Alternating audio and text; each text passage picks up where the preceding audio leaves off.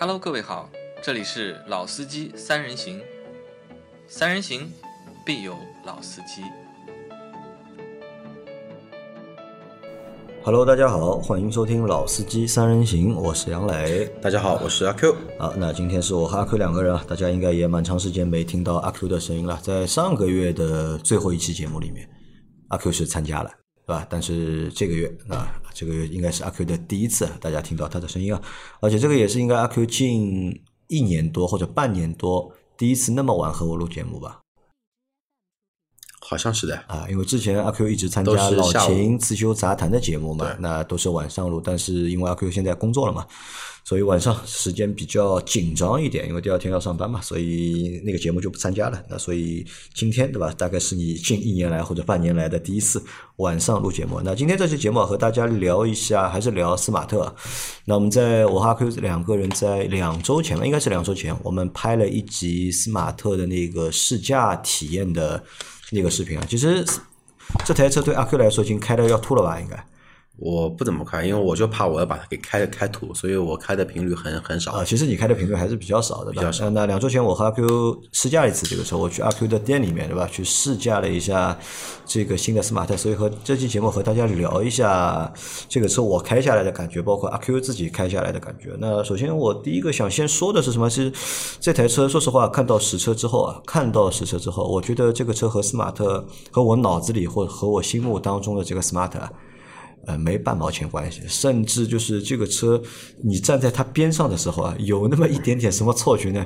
我觉得这个不是一个 smart，这是一个 mini 的 Countryman。这个是我当时的第一个感觉。我认为从外观的设计，我们不说好看难看，只是从这个车的设计语言或者是设计的感觉上来看的话，和之前的斯马特其实差距还是蛮大的，或者完全不太一样。因为特别是作为你是或者我是，对吧？我们两个都曾经是斯马特的车主用户嘛，对吧？或者斯马特的车主，那除了那个 logo，对吧？非常熟悉，除了那个 logo 非常熟悉，logo 之外，对吧？其他东西我觉得都蛮陌生的嘛。因为当时我那期视频节目，我取的名字是熟悉又陌生嘛。品牌我们很熟悉嘛，但这个车型我们是非常陌生的。那第一是这个车实体的实际的一个体验，那我觉得和之前的 smart 没他妈半毛钱关系，这是第一个点。第二点是什么？是这个车我使用下来，或者我使用的简单的体验下来，我觉得这台车。呃，有点冲突啊。我指的冲突是什么？就是这个车的整车的一个设定或者是设计啊，我觉得这个车是蛮适合女女同志用的，因为那个车你看它的内内部空间啊，其实是偏小的。虽然说这个车在实际的第二排的空间你不会觉得它比较小，但是第一排的空间，由于它那个环抱式的那个那个座舱啊，嗯，其实。特别是腿部空间，你会觉得有点小。你像我身高才多少？我身高才一米七，对吧？我坐那个车，我是第一次有这种坐前排，坐在主驾驶座位，觉得这个车的内部空间是局促的。因为理论上，不管你大车还是小车，你坐在驾驶位，其实你不太会觉得就是这个空间小，对吧？因为驾驶位你可以往座椅往后移啊。对，或者这么说，就是上一代四五三，嗯，四五三再上一代四五幺，那两代 smart 比这个车更小，嗯，更窄啊。那为什么来说这一块会感觉没有这么的局促或者说拘束？啊，仅针对于就是说那个前排的一个腿部空间来来说，小车都有一个特性，我们可以想象想象一下，飞度，嗯，Polo，对吧？无一例外。中控或者说在中控台这一块，它做了是越小越好，甚至于说很多的话呢是把整个的中控台只做上部分，下部分是没有的。对的，啊那这样的话呢，会让大家感觉，哎，其实空间并不小。嗯，但是这一代的话呢，由于呃品牌调性要升级嘛，嗯对加上那个又有史上第一台带奔驰原厂 logo 的 smart 的一个称号，会在豪华或者说会在设计上面更下心血。嗯，那么设计有时候会跟实用是产生冲突的。那么最后的话呢，可能说还是牺牲了部分实用性啊没有妥协对吧对，没有妥协，去提高了整车的一个我们说好看。嗯那这是第一个感觉。那这台车其实我觉得在前排是偏小的。那这个，但是呢，这个偏小呢，对大多数的女同志来说，或者女性用户来说，我觉得可能问题不是太大，对吧？那如果你身高在一米六到一米七之间的话，那我觉得这个车可能对大多数的女性用户，那空间是应该是够的，不会觉得它是局促的。但是对男同志来说，可能会局促。这是第一个点。第二个点是什么？整车的这个设定啊，特别是车机的一个设定，车机的设定包括就是车上内饰的一些小的细节，我觉得都蛮用心的。而且这个用心呢，可能就是对女性用户来说，哎，可能会比较有意思。比如说，我到现在还记得这几个点啊。第一个点是它那个车的车机，那车机那个 UI 其实做的蛮好看的，蛮有意思的，要比我们现在看到大多数车的 UI 可能更用心一点。让这个车机看着呢，你更就有那种，嗯，我说不出的感觉，也不是说高科技，只是觉得哎，这个 UI 还蛮有意思的，要比普通那种卡片式的啊或者图标式的更好玩一点，啊，那可能女性用户看到这个会更喜欢，对吧？这是第一个。第二个呢，就是内饰上面有一些小的那些小细节。那我觉得做的也是比较有意思，比如说你那天给我看的那个有一个挂钩，对吧？嗯，是不是有个挂钩？对，可以翻的那个挂钩。哎，我觉得这个东西也蛮有意思，可能女同志会比较在意这个事情，对吧？还有什么呢？这个转向的那个声音啊，就是转向灯，对吧？会有那个左声道、右声道，你往右边转或者往左边转，它的声音是不一样的。后来我发现海豚那个车也是这样的，只是用的那个声音啊，明显就是 smart 精灵一号那个声音啊。更好听，更加有质感啊，更加有质感。一听这个声音就很高级，反而再去听海豚的那个就是转向的那个声音啊，我觉得就有点点廉价的这种感觉。那整车的就是感觉呢，静态的体验呢，我觉得这个车呢会更适合女性用户。那好多女孩子可能看到这个车会走不动路，或者会对这一套的就是设计啊会产生兴趣。但是这个车真你开起来，真的开起来的感觉呢？我觉得又不是了，你看那个车那么小一个车，两百电机，两百千瓦的那个电机，对吧？而且我特别去网上查了一下，目前好像这台车，对吧？这个级别，它的这个电机功率是最大的。嗯，特斯拉 Model 三，对吧？普通版的电机功率都没有这么大。那这个车两百功率的这个电机后驱，对吧？又是后驱，呃，其实你说开起来有那么一点点的难度。或者特别是你看，我们在那天在地下室试的时候啊，因为地下停车场的它的那个路啊，环氧漆面的路啊，其实有点滑的，有点滑的话，我好几次在你开的时候啊，你大油门或者大电门起步的时候，对吧？我坐在第二排，我有点心慌的，那个屁股啊，明显是你已经明显感觉到后轮在打滑，感到就是屁股啊在摇了已经。而且它那个就是车身稳定系统的介入啊，嗯，而且有一那么一点点的慢，好几次啊，就是你在那个大电门起步的时候，我有那种心慌、心慌的感觉。我故意的呀，你故意的，就让我体验一下。对，因为这个东西怎么说呢？其其实不是说这个是大电机的弊端，而是什么呢？而是目前所有电动车的一个弊端。因为电动车目前会有一个很极端的一个做法，就是你去看。所有的电动车无一例外，标配轮胎都是低滚阻轮胎。对，那低滚阻轮胎就意味着什么？更好的电耗，电耗就更低的电耗。但是更低的电耗也就带来什么呢？带来着更差的抓地力。所以说，smart 的这个轮胎啊，并不是说在环氧漆面上面会有这样的问题。哪怕说大雨过后，雨中去开，油门稍微大一些，你也会明显感觉屁股有一丝扭扭动。然后，因为这个东西我自己分析过嘛。我分析一下之后，然后发现了一个特点，就是因为 ESP 的介入会相对比较的晚一些，它因为保留一定的驾驶乐趣在里面，然后加上轮胎抓地力并不是很好，所以会导致这种情况的发生。所以这个是你看在正常路面开的话，嗯，你的操控的感觉会觉得非常的舒服，因为车本身就小，动力又足，对吧？那你开起来会觉得很爽。但是，一旦这个路况是一个湿滑的路况的话，那可能对驾驶者来说会带来一点点的，就是隐患，或者会存在一定的就是驾驶上的风险。那你看这种情况，如果你让男同志去开的话，稍稍微 OK 一点。但女同志，如果你看驾驭这个车，我觉得会有那么一点点的累。呃，但是你这个有点主观了，因为这个就像我们前面在直播的情况下，我那个很多女性用户，嗯。大部分的男男性用户会去为女性用户考虑一个问题，就是动力不能太强。嗯，但是实际来看的话呢，虽然说很多人会把女司机这三个字打上一个伪伪伪标签，嗯，但是并不是所有的女司机的水平都不行。对，这个我同意啊。但是也因为这个事情，我又发现了一个新的问题，什么问题呢？我们一直以为这个车可能就是男女通吃嘛，就是男同志、女同志都喜欢这个车，或者男用户、女用户都会喜欢这个车。那但是我实际我发现，就是喜欢这个车的女性用户啊，普遍啊，就是都是那种属于那种对驾驶，对吧，很一般的用户。因为我问了几个，就是我身边开车比较好的女性用户，那因为我本来我们拍那个视频，我本来想带个。就是女性用户来的嘛，想带一个女司机来开一下这个车，看看就是女性司机对这个车到底是什么样的感觉，对吧？不管是静态的体验还是动态体验。但是我连续问了两个人，他们对这个斯马特啊都没有兴趣。没有兴趣的原因呢，他们说这个车就是太太 Q 了。那不喜欢啊，他们呢可能因为他们这些女司机啊开车本来就车技比较好，他们呢更喜欢开那种就是看着更硬一点的，看着呢更男性化一的一点的车型。但这个车型呢，他们都兴趣不大。包括你想啊，我们在那个去找你那天啊，就你还和我说了一个小故事嘛，对吧？那你们试驾的那段时间里面，就发生车祸或者是发生事故的这个概率有那么一点点的高高，对吧？而且。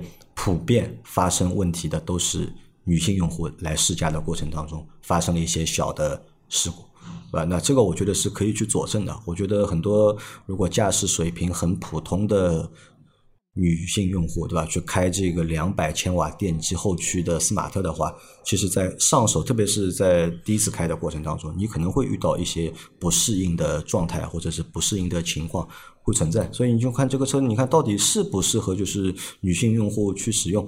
那可能会存在一点点的，就是小小的这个问号在里面。但是你说这个车让男性用户去用的话呢，就开起来呢，的确是。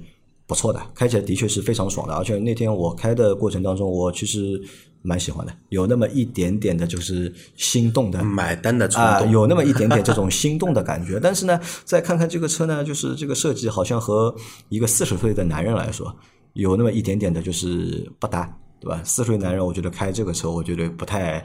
不太合适，再加上这个空间，因为我觉得这个空间是我不太能接受的。我如果真的要花二十多万买一个小车的话，但这个空间我觉得是不 OK 的。但是总体来看，这个车，阿克，你觉得你开下来啊？因为你开这个车开的要比我多，你认为这台车你开下来最大的优点在哪里？或者从驾驶上面来说，这台车的卖点在哪里？卖点、优点我就不。不去说了，这个有被充值的嫌疑，是吧？不能因为我现在在服务这个品牌，就一定去说这个品牌的太多的一些优势，呃，也希望大家的话呢，有兴趣的话可以找我来试驾，自己去体验，自己来开。然后我仅仅是对这台车的底盘调教这一块去做一些相对不客观的一些评价在里头，对吧？呃，很多人会去说这个车的平台是浩瀚平台打造的，嗯，是不是会跟极氪零零一的操控性会比较像？嗯，那么首先这边的话呢，我要把这个话题稍微扯开一点点。那这一些说极客零零一的底盘调教牛上天的操控很已经顶天的那一些人，在我眼里面真的蛮 low 的，因为证明他们没有开过超过一百万的车。而且绝大部分的人都没开过超过五十万以上的车，才会去有这么的一个很主观的评价在在里面。那零零一的车怎么说？底盘确实不错，但是仅限于在它的价位区间三十到四十里面，底盘的优势很明显。但是你要上到一百万以上的话，真的还是差距很明显。那么。为什么要做这么一个铺垫？这个和 Smart 有什么关系？嗯，为什么要做这么一个铺垫？因为很多人会去拿这个平台去说事情，因为零零一平台好啊，所以 smart 平台也会很很好。那么我以我的亲身的感官去跟大家来分享一下，就是 smart 这个车的话呢，开起来呃比较像台正常车，这个是第一。第二，第二的话呢，一定要说底盘有哪些地方比较优秀的地方，那可能说在于什么呢？在于就是说取舍。取舍的话呢，舍弃的是什么？舍弃的是更多的舒适性。嗯，因为车子长比较短，四米二七的一个车长，又是四轮四四角的一个设计，会导致什么呢？会导致会像 mini 会有一些像过一些小的短坡，屁股会有些跳。嗯，虽然它是后置电机，虽然它的前后的重量分配比是五十比五十，但是还是会有一个情况，就是后轮弹跳会比前轮来的要更多一些。那这个是它的一些劣势。优势的话呢，是在于什么呢？这个车开起来感觉还是挺平衡的。无论你是急加速还是急减速，还是高速进行一个过过弯，哪怕说我故意去让后轮失去它的一个抓地力，做一个临界点的一个旧车的一个情况，整个车的一个我们说上手度和一个可玩度还是有的。那这个是对于这款车底盘的一个评评价，但是二十多万的车，你要去拿零零一，你要去拿更高的价位的车型来比不了我认为本身就是一种伪命题，因为我只相信世界上面一点，物有所值，不可能有物美价廉。而且斯马特的就是它的悬挂形式和极氪零零一悬挂形式也不一样吧？呃，后面是五连杆，前面是麦弗逊啊，所以说这也会导致什么呢？会导致一个问题，就是它的车头的一个指向性，其实跟极氪零零一比的话呢，相对来说没有零零一那么那么的就。我如果这么做个比方，可能会更加的容易理解一下。零零一的车头展性是灵敏度百分之八十五，那 Smart 的话呢，百分之八十到百分之七十五，有差不多百分之五左右的一个余量在里头，因为这也跟定位有关系嘛。啊，而且阿克，你发现有没有一个很有意思的点啊？就因为现在电车越来越多了嘛，因为电车都是用电机的嘛，那电机的话，基本上动力都不是问题，对对？无非就是你加速到底是三秒的还是五秒的百公里加速，对吧？还是七秒的？其实对普通我们这种普通人来说，给我们一台百公里加速七秒的车，我们都会觉得这台车已经比较快了。更何况给你一台三秒的或五秒，所以我们在讨论电车的过程当中，我们一般都已经忽略了动力这部分内容，对吧？但我们但是呢，讨论电车现在讨论比较多的，好像还是讨论底盘，会讨论的比较多的。而且在我们那么多的就是试驾的这些经历里面，的确发现就不同品牌、不同车型啊，底盘的感受或者底盘的就是这个水准吧水准真的是天差地别啊，天差地别，波动蛮大的，对吧？真的是波动蛮大，而且我们现在用下来的话，的确发现，呃，合资品牌，对吧？合资品牌在这方面好像还是有一定的优势。对但自主品牌，但特别是新势力在这一块做的普遍都很一般，对吧？嗯哪怕你这个车卖的就是非常贵，卖到四五十万，但可能这个底盘的调教啊，但是这个好像又到不到这个级别，或者是都还会差点意思。对，因为这种调教其实就跟什么，就这种调教累积的经验，嗯，就说的再直观一些啊，四一台车四个轮子，四根弹簧，四根减震筒，每个减震筒应该负荷多少磅数，每个减震筒应该去调多少的一个我们说回回弹阻尼，每一种调法。给你的感觉都是不一样的。那么这一些东西怎么样去把经验去丰富下来？而且你针对的每一个车型的重心点、车重、车高、车宽、车长、对应的磅数都不一样。对嗯那么这个东西怎么能积累呢？要大量就是你大量的去进行测试，嗯，大量测试的前提是什么？你有这么多的车型，值得你去测吧？嗯，那么这也就就是目目前很多我们说新势力的一个弊端，哪怕说小鹏 P 七完整度，我认为是很高的一台车，但是它在于操控跟舒适之间，它的一个取向还是偏向于运动。那么特斯拉就更不谈了，嗯，对它只有硬，啊，它没硬它没有韧。但是你想，同样说硬的车型也有很多，M 四、C 六三，甚至于说我们说价格再便宜一些的 mini，你说它硬吧，硬，但它很韧。嗯，这个就是真的是有一些我们说历史底蕴在在在里面，但这个也是目前 Smart 我认为底盘上面做的比较优势的一个点。嗯，就它的回弹阻尼给我的感觉是什么呢？嗯，初段初段感觉会像一台正儿八经的买菜车，但是当它的减震器达到一定的压缩程度之后的话，给你的衬托力还是比较能符合你的一个对于操控的需求。这个是我认为啊，奔驰可能给了它很多的调教的技术的指导，嗯，不然他做不出的。不然做不出。零零一我们这个车也开了小小一个礼拜，嗯，我记得拍零零一的时候的话呢，豆腐来找找我，我找了一段比较差的路去试，试完之后我就当场就说，我说这个车底盘调教一定还是有问题的，因为虽然说有空悬，嗯，有自适应阻尼，但是前后的一个磅数的调教还是有一些问题在里头。那么 Smart 的话呢，虽然说没有用空悬，毕竟价格在这里嘛，就就二十万，然后的话呢也。由于一个机会，我不是去厂里面培训嘛，嗯，我问了一下那个叫他们那个叫产品培训部门的一个老师，他给我的回复的话呢，因为他可能还没我懂，嗯他只跟我说了这个减震器的供应商是萨克斯，其他就没有了。那其他就没没有了，然后其他的就靠我自己去脑补。然后我后来想了一下，萨克斯哦，原来是给奔驰跟宝马做配套的，嗯，那相对来说品控还是不错的。好，那阿 Q 先说了底盘，对吧？那这是第一个点。那第二点是什么呢？关于这台车其实你说掉了呀，就很多很多的小细节。小细节啊，嗯，很多很多小节，从这种那个带自定义的那个灯光秀，嗯，可以放音乐的，音乐你可以自己去调，灯光秀也可以自己去编，到很多的一些细节地方有这种小车子的图案，嗯，smart 的 logo，带灯的 logo。不带灯的 logo 太多了，嗯，就这些小细节的话呢，真的也是传承了奔驰的一些小的一些心思在里面。然后就是什么呢？就是整个内饰的配色，嗯，看上去其实还不错。啊，不错，好，那这是就两点了，还有没有补充的？你是说哪方面？关关于这台车，你觉得它的亮点或者是值得说的部分？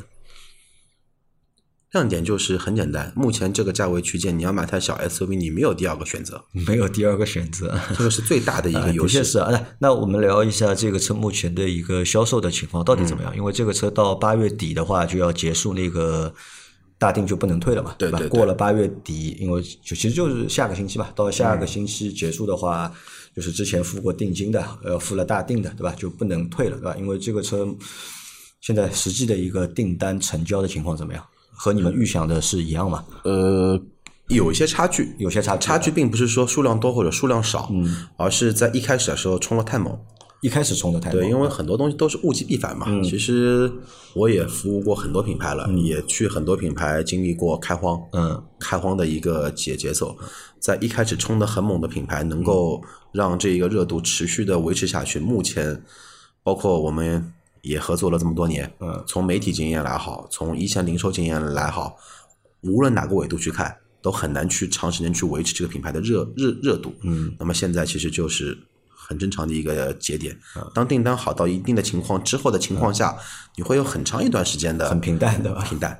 那目前的话呢，就在很大的一个平淡期，加上什么呢？加上这个月月底的话呢，大定。是最后的一个时间段能退的，那么想必还会退掉一批用户，但是的话呢，总的来说，这个基盘量还是足够能撑到今年年底。那就达到了预期的这个目标，只是开头可能开得太好了，对吧？那这个也是我就是在这次试驾之后啊，或者包括这段时间呃留意或者是观察斯马特精灵一号这台车发现的一个点啊。这台车呢，我的确是觉得开头开得非常不错，因为一方面你在做这个事情，对吧？本身而且这个车也填补了这个车型目前填补了这个市场的一个空白，因为我们目前是找不到一台豪华品牌或者是高阶车型在二十多万这个价格区间，对吧？要一个豪华品牌或者一个高阶的小型 SUV 的这种车型，他说做了填补，但是呢，就是你看这个车你开始上来的时候看着车不错，对吧？然后定价的话，嗯，不能说便宜，但是呢也不能说它贵贵，对吧？一切都 OK。但是我后来看到一几个点，我觉得就我觉得问题蛮大的，比如说这个车的交期，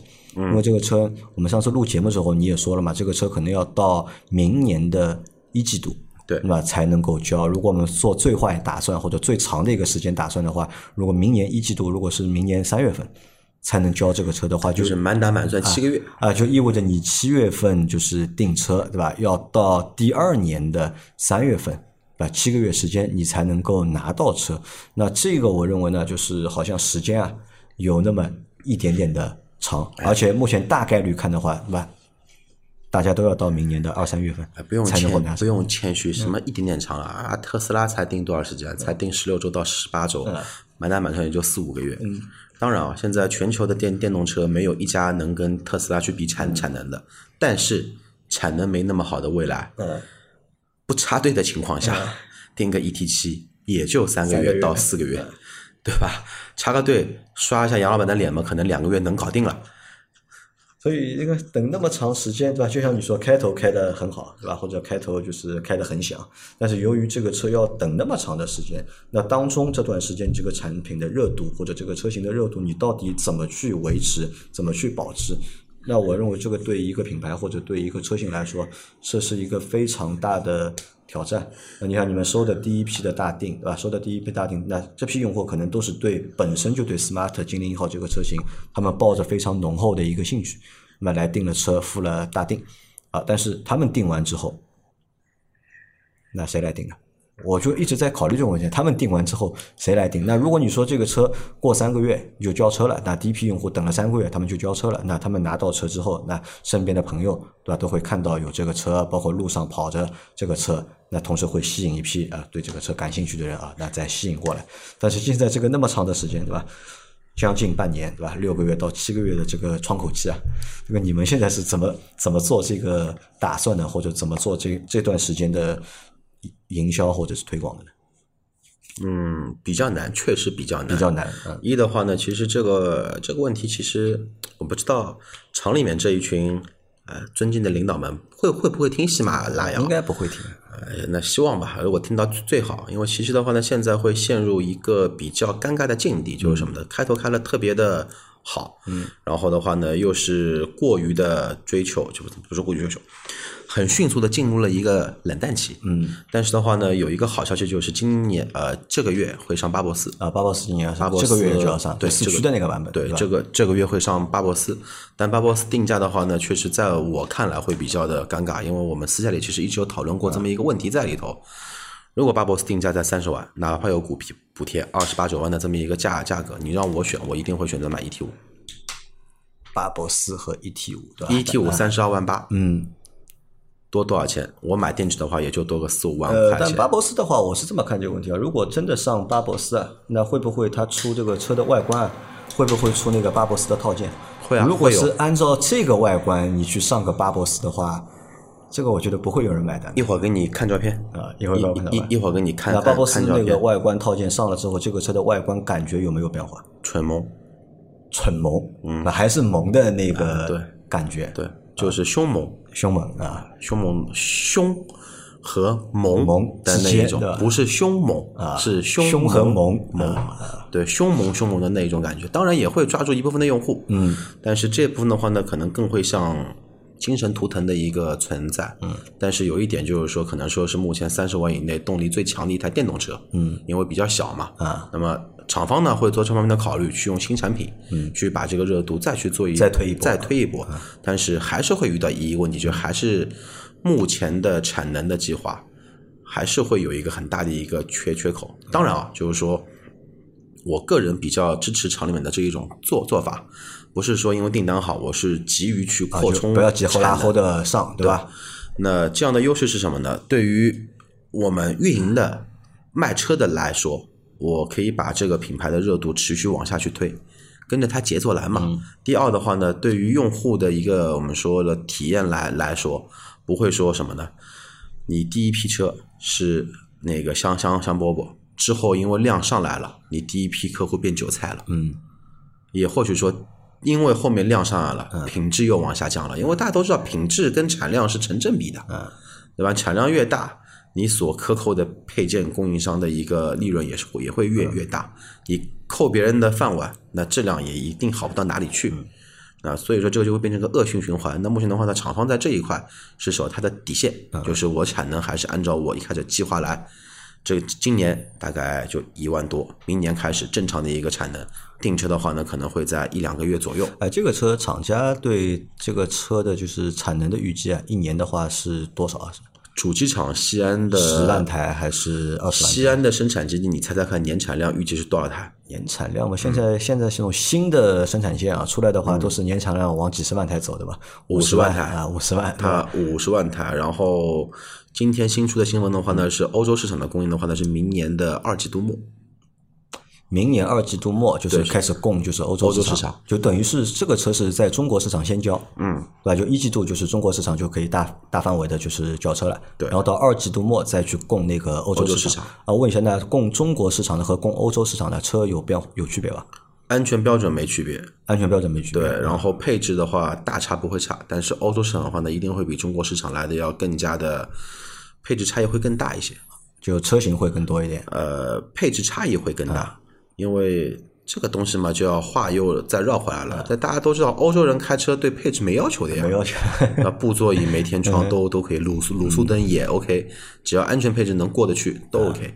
那在你知道欧洲市场的售价知道不知道？这个车你预估啊会卖的比中国贵还是卖的比中国便宜？肯定比中国贵啊！肯定比中国贵 i d 三在欧洲都他妈卖到三万五千欧起了，Smart 再怎么样，对吧？而且有一点啊、呃 s m a r t 在大陆市场，嗯，是在那个什么呢，在那个新建的门店里面卖，叫独立品牌经营，嗯在欧洲放在奔驰里面卖的，放在奔驰里面，呃，可能会更贵一点。对，一定会超过四万欧元起吧？嗯，好，那这个是关于车的销售的情况。那因为阿 Q 这个车已经卖了蛮长时间了，已经对吧？那已经在这个店，你们店已经开业了吧？现在我的店还没有，你的店还没有，但上海已经现在已经有开业的有开业，的就是我们集团的话，首家店已经开了，首家店上海第一家店就是我们的店嘛。哎，那我问你一下，在最近的，比如说近半年，对吧？或者是疫情过后六月到八月，那近三个月的时间里面，那你已经接触了好多的，就是斯马特的用户嘛，或者是订单的用户啊，就你能告诉我，就是他们订这个车啊，到底是什么吸引了他们？这个产品啊，或者这个精灵一号，到底哪些点吸引了他们，让他们来买这个车？到底是奔驰的这个品牌效应，对吧？还是说斯马特这个这个品牌，或者说这个车型的外观，或者是它的设计产品吸引了用户，哪个会多一点？因为说实话，因为我是斯马特的老用户，如果我不是斯马特的用户的话，如果我之前没买过斯马特这个车的话，或者我之前不不喜欢斯马特这个品牌的话，其实这个车的上市对我来说没有太多的这种吸引力的。我可能最多就是看一下啊就结束了，也不会考虑去试啊或者怎么样。就这么说吧，呃，客观来说，嗯，绝大部分的用户啊都是因为斯马特都是因为 smart，，嗯。背后的爸爸叫奔驰。啊，因为 因为奔驰啊，对，因为话再说回来，我自己都开过这么一个玩笑，因为我有台工程车嘛，嗯，工程车是没有奔驰那个 standby 奔驰的那个标的，嗯，我说这个车好像总会差点东西，差点东西，然后我一个同事过来问我差在哪里了，我差五万块钱，嗯，他说怎么会差五万块钱的？我说你看呀，三叉星辉没了，嗯，他说哦对哦，嗯。那其实人嘛都有虚荣心的，嗯特别特别是什么呢？特别是呃。这个价位或者说高于这个价位区间的一些产产品，其实这个跟这个车没关系。二三二十万到五十万区间的消费群体，一定是心里面有有一定的品牌号召力，有一定自己的一个虚荣心在里头，才会去买二十万到五十万级别的一个车型，特别是跟 BBA 挂钩的，那么？很多人会说，我买一个大众，品质不会比奔驰差哪里去。但是实事求是讲，品质这一个东西，并不是光看质量，嗯，而是很多东东西是已经是从能用到好用，用啊变成什么？用的爽用的爽，去做一下消费的转变了。那么所以说，更多的用户会去考虑奔驰这一个背书在。嗯第二的话呢，哎，那么为什么 GLA 跟 GLB 卖不好呢？哎，对啊，这也很有意思啊，对吧？你看 GLA 对吧，也就卖二十多万，对吧？而且还有优惠，或者说 E EQA、EQB 为什么卖不好呢？因为现在的消费者他也不是傻子啊，对吧？我前两天、昨天，嗯，我在马，我跟我跟我老婆一起上上班嘛，我们走那个罗山路高高架，正好看到一台 EQB 在我们前面，我跟我老老婆说，哎，前面那个叫 E EQB，嗯，她说啊。奔驰怎么出了一个这么难看的车啊？我说你把这个 logo 遮起来，你想象一下，这个车感感觉像不像国国国产车？说没有，比国产车来的更难看一点。比国产车还难看。因为消费者其实并不是韭菜，嗯，而是确确实实会去研究，就是说目前电动车的一个发展趋势，以及你本身的产品力。那么好的品牌背书加上不错的产产品力，得出来的效果应该会是一加一大于二。嗯，这个是我的一个个人的一个结论在，所以也就是为什么 smart 的一个爆火是很多人没有想想到的。因为奔驰在背后，对因为那个品牌啊，再加上现在的这个产品产品力确实不错。啊，那你觉得这个车短期内啊，你认为它会不会有竞争对手？目前短期内看多短期，至少在二零二二年这一年的话，应该没有竞品。原因是在于 mini 还没有正式发布。嗯，mini 现在如果发的话，你就如果 mini 电动的 mini 发布之后啊，你觉得对 smart 的这个竞争啊，影响会大不大？暂时不会很大，暂时不会很大，因为很简单、m i n i 先发的是 mini 库 mini Cooper，嗯。Cooper 的话两门，嗯，两门的车型做电车，无论是从续航，无论是从空间，一定是输给目前这一代 SUV 的 Smart。要等到它的 Countryman 电动版的上市之后，才能正儿八经的去做一个竞竞竞争。第二就就是我个人啊，比较相信吉利。个人比较相信吉利，不相信长城吧？对对对，就是那个，如果一定要让我在吉利跟长城里面二选一买一台车的话，我可能会对吉利更加富有好感一些些因为。我现在就蛮好奇的，就两个点吧。第一个点就是后面的电动的 mini 啊，它的定价到底是怎么样的？因为 mini 的车型其实本身就卖的比 smart 车型要更贵嘛。那如果现在 smart 定这个价格定二十万出头这个价格的话，那对 mini 来说，它可能它定价会变得更高。那如果我预计 mini 的话，最起码应该二十五万入门，是吧？二十五到三十之间，甚至二十五到三十五之间都会有可能。但我能确保的说，或者说我个人，我个人对我个人的言语来负责，来来来来来说，mini 这一个项目，长城是没有话语权的。嗯，没有话语权。对，或者说 mini 这一个项目的主导方一一一一定是外方，嗯，一定是外方。但是吉利和那个奔驰的合作，在于技术，就是说在于我们说机械技术，在电池技术，或者说在在电车技术这一块，主导方是吉利。然后在于标准制定方跟设计方这一块，主导是奔驰。那最后啊，这个车你认为就是等到明年就是三月或者明年一季度，这个车能够大量交付之后，这个车一年你预计能够卖多少台？能不能做到每个月都卖到个？就是因为我对这个车的预计啊，我认为这个车如果一个月能够卖个六千台到八千台，就算是一个比较不错的成绩了。但对于你现在在卖这个车嘛，对吧？你们这对它的一个预期是什么样的？现在没法做，没法做预期，因为平心而论，现在的数据都没用，嗯，不准对吧？我没法去拿现在的数据去推算，我可能说那个一个月之后的数据，因为现在不是一个常态化的数对，因为我今天已经在做我的那个开业之后第一个月的一个那个目标了对吧？所有的计划、市场计划，然后营营销计划，包括推广计划，包括销售目目标都在做推演了。推演到最后的话，其实不会太多。不会太不会太多，因为今年的数据其实是很不稳定的，或者说今年的数据你去推断没意义，因为就像特斯拉涨价之后会有一波的淡季，嗯这个淡季可能会维持两个月，可能它又涨价了，嗯它会提前一个礼拜出出通通知，然后又爆火一把，嗯。这个目前我的级别和我的视野没法看得这么高，嗯。那么真的二正儿八经能拿数据去做推算的嗯。话，也只能到今年的十二月份以后。但是我的估计啊，这个车一年能卖个六呃，每个月能卖个六千台车，我觉得已经不错了好像已经挺不错的了。已经挺不错对，的已，经真的是我应该可以横着走了。横着走，对吧？呃，因为我现在觉得这个车对我来说就两个问题吧，或者就两个槽点。第一呢，就是空间，对吧？前排的空间，特别是驾驶位的空间，我觉得有点小，这是第一个问题。第二个问题就是它的一个售价，因为你看我们现在如果买顶配车型的话，落地的话要超过二十四万，对吧？那这个价格超过二十五万，啊，超过二十五万了，现在已经涨价了涨价了，二十四万五了呀。啊，二十五万对吧？顶配对吧？落地要超过二十五万，那这个价格呢，我觉得对我个人来说可能是有点贵的，而且特别是对大多数如果男同志买这个车，男性用户买这个车，因为男性用户买这个车可能会更理性一点，对吧？会去算一下这个车的性价比。我同样二十五万，对吧？我到底还有哪些其他的产品可以做选择或者做比较？